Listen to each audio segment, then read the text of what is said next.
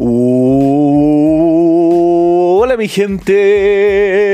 buen día. Bienvenidos a otro episodio de Mañanas con Leo. Soy su anfitrión, Leo. Viernes 4 de enero. Ya se acabó esta semana y espero que todo haya resultado bien en estos últimos días. Que ya se hayan ajustado el ritmo de vuelta a la vía contemporánea del futurístico 2019 y a darle átomos. Y no sé ustedes, pero a mí me ha ido bastante agotador estos últimos días, pues como la primera semana del año es principalmente mucha gente quiere recuperar el tiempo perdido debido a la semana entre Navidad y Año Nuevo, uff, es medio agotador un poco recuperar el ritmo y como que todos estén así como, no, ahora quiero ser súper productivo porque Año Nuevo, nuevo yo. Pero en realidad lo más importante no es simplemente tener un periodo de peak productividad, sino que es mediante la consistencia y la constancia muchas veces que vemos el impacto realmente. No simplemente por, pequeños y cortos momentos de ultra productividad, sino que el de tener estructuras y sistemas que en nuestro día a día nos empujen a ser más eficientes con nuestro tiempo y con nuestra labor. Y esto puede ser en cualquier aspecto de nuestras vidas. El poder dedicar el 100% de nuestro foco a solamente una actividad a veces puede ser una habilidad indispensable en el día de hoy, donde tantas distracciones y más o menos se nos está casi que obligando de que el multitasking sea la nueva norma, aun cuando esta puede ir en detrimento de la productividad en general. Pero también hay que considerar que hay varias personas que pueden administrar de mejor forma y son brillantes distribuyendo eh, su foco y lidiando con varias cosas a la vez, mientras que hay otros que son más capaces de solamente estar focalizados en una actividad a la vez. Y obviamente ningún extremo siempre es bueno, pero yo personalmente favorezco el foco en una sola actividad, pues obviamente tenemos que tener una visión global, pase lo que pase, pero al mismo tiempo el no tener a veces la capacidad de focalizar y terminar una actividad nos puede dejar trabados picoteando un poco por aquí por allá y estando siempre pendientes de otras cosas en la vida. Y hablando de foco, hoy les quiero contar la historia de vida de una mujer que se dedicó en su totalidad a la defensa de los derechos humanos en uno de los peores regímenes totalitarios y genocidas de la historia de la humanidad.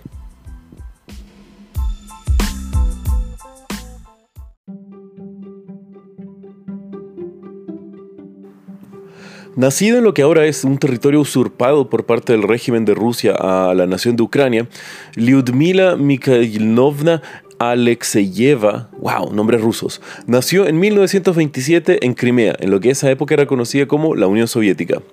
Y obviamente, como ya sabemos, la Unión Soviética fue una brutal dictadura y un régimen totalmente totalitario, con más de 6 millones de asesinados y siendo parte como un régimen genocida. Solamente durante los años de Stalin se estima que la cantidad de muertos superó los 6,5 millones de personas. Mientras que, obviamente, eh, la supresión de las libertades de los ciudadanos era algo del pan de cada día, porque por el mismo concepto del socialismo, este es un pensamiento bastante tóxico y nocivo para la búsqueda de la libertad y el respeto, pues obviamente el Estado estaba totalmente focalizado en la represión de cualquier pensamiento eh, contrario a, lo que ellos imponían sobre la sociedad. Y fue como esta parte de búsqueda de libertad y respeto que Alexeyeva fue expulsada del Partido Comunista en 1968. Además, ella había, fue despedida de su trabajo y comenzó a estar en la mira del Partido Comunista como una potencial disidente. Esto obviamente era un riesgo vital para Lyudmila, pues como todos sabemos, el estar en la Unión Soviética y no estar a favor del partido era prácticamente una sentencia a muerte pero sin una fecha fija. Y fue así como del 68 al 72 estuvo trabajando como escritora para el boletín clandestino La Crónica de los Eventos Recientes, el cual estaba focalizado en mostrar las transgresiones de los derechos humanos realizados en la Unión Soviética por parte de su régimen. Esto tristemente era un pan de cada día, teniendo un gran labor Ludmila junto con los otros cronistas de este boletín clandestino, teniendo que estar informando y reportando a la ciudadanía al respecto de las atrocidades que generaba el gobierno de la Unión Soviética. Al mismo tiempo, esto era un riesgo extremadamente alto para Lyudmila el estar realizando esta labor, pues obviamente el gobierno tenía sus redes de espionaje y de seguimiento de los ciudadanos. Fue tanto así que en 1976 Lyudmila, junto con un grupo de disidentes soviéticos y cansados de las transgresiones, forman el Grupo de Moscú y Helsinki, una ONG dedicada a vigilar a los líderes soviéticos después de que ellos mismos hayan firmado un tratado donde, en teoría, prometían entregarles ciertas libertades básicas a los ciudadanos del régimen. Pero obviamente esto no fue así, por eso mismo el grupo nace. El problema es que Alexeyeva sintió cómo el ambiente en la Unión Soviética estaba cada vez más y más peligroso para un disidente poder sobrevivir. Y es así como decide huir hacia Estados Unidos en 1977, después de varias redadas por parte de la KGB y las fuerzas opresivas de la dictadura socialista contra sus distintas organizaciones y eh, operaciones que ella tenía para defender los derechos humanos. Una vez llegada a Estados Unidos, Alexeyeva se reúne con otros exiliados y disidentes de la Unión Soviética para seguir denunciando las brutales transgresiones por parte del régimen.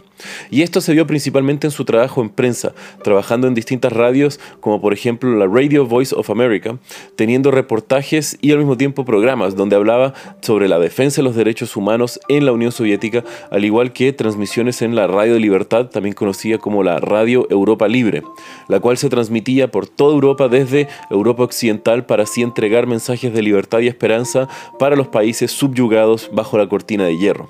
También Alexeyeva ah, escribió un par de libros contando en Occidente las atrocidades realizadas y cometidas por el régimen soviético, mostrando la verdadera cara del socialismo occidente. Y así fue hasta la caída de la Unión Soviética cuando Lyudmila vuelve con un pequeño grupo de fundadores para montar las operaciones del grupo de Moscú-Helsinki en la misma Rusia y ahora teniendo un ojo bastante fuerte de los derechos humanos en la recién formada Federación Rusa.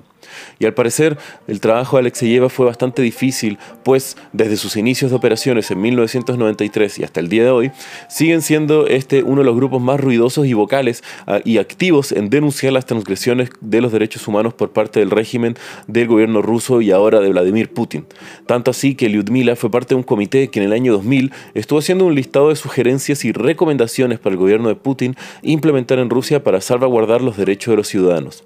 Al mismo tiempo, denunció distintos abusos de las fuerzas policiales, por ejemplo, en el año 2006, citando que impedían los derechos de los ciudadanos para agruparse y manifestarse en forma pacífica. Y así fue como siguió la lucha de Alexeyeva contra el abuso de poder del gobierno de la Federación Rusa hasta prácticamente sus últimos días, donde su último escrito fue a dos días de la conmemoración del 70 aniversario de la Declaración de los Derechos Humanos, el cual fue pocos días antes de su eventual fallecimiento. Pues Lyudmila Alexeyeva fallecería a los 91 años de lucha incansable el 8 de diciembre del 2018, dejando un legado de la constante lucha contra la opresión del Estado ruso, sea contra eh, la Unión Soviética o lo que ahora se llama la Federación Rusa, donde claramente está mostrando sus verdaderas intenciones y donde poco a poco se está transformando en un régimen totalitario.